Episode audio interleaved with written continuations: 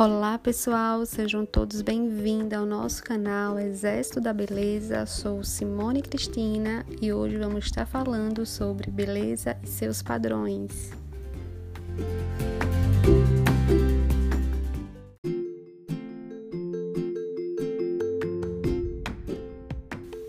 Vivemos um momento de influência que a mídia exerce em nossas vidas.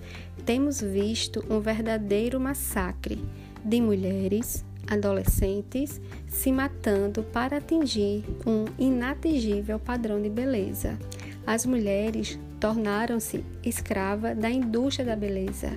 Pessoas estão perdendo o prazer de viver. Essa escravidão assassina a autoestima. Temos que nos amar como somos e a nossa beleza vai muito além desses padrões.